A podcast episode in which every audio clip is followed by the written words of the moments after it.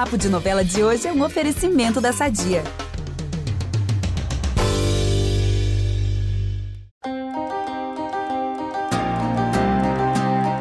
Em Pantanal, alguns personagens vão em busca de novos caminhos. Outros voltarão a andar em círculos por conta de problemas antigos.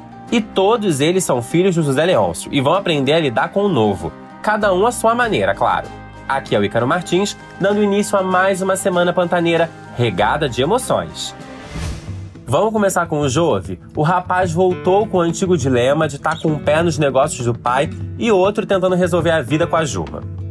Mas, gente, assim, vamos ser sinceros, o herdeiro tá sofrendo, mas não tá morto, né? Se a onça não o quer por agora, aparentemente tem quem queira. Eu vou contar para vocês. O Jove ficará à beira de sofrer um acidente. Tudo começa quando ele decide viajar a trabalho para esquecer um pouco os problemas pessoais. Primeiro, vai para São Paulo, depois Santa Catarina, para conferir um problema na fazenda de lá. No trânsito a caminho do sul, ele vai entrar meio que em transe e vai pisar no acelerador sem pena. Ele vai ficar no laço de bater em um caminhão, mas vai ser o velho do Rio, encantado como sempre, que vai salvar a vida do neto.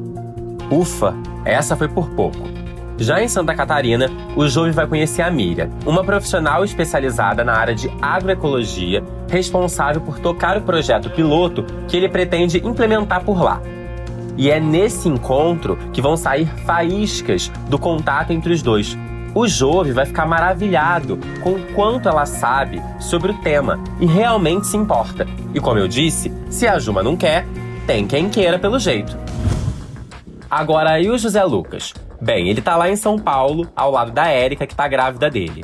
E não é que o Ibrahim, que já sabemos que não vale nada, vai colocar um olho grande quando conhecer a fazenda paulista do José Leôncio? Mas, paralelo a isso, em uma conversa com o pai, o peão vai dizer que o Tadeu é o filho merecedor da cela de prata. Mas ao escutar isso, o próprio Tadeu irá recusar a herança que sempre sonhou, porque ele diz que a cela deve ir para um dos filhos do rei do gado e que ele não se considera ser. Sim, gente, o peão vai voltar a ter crises em relação à paternidade. E olha, a semana tá só começando, hein?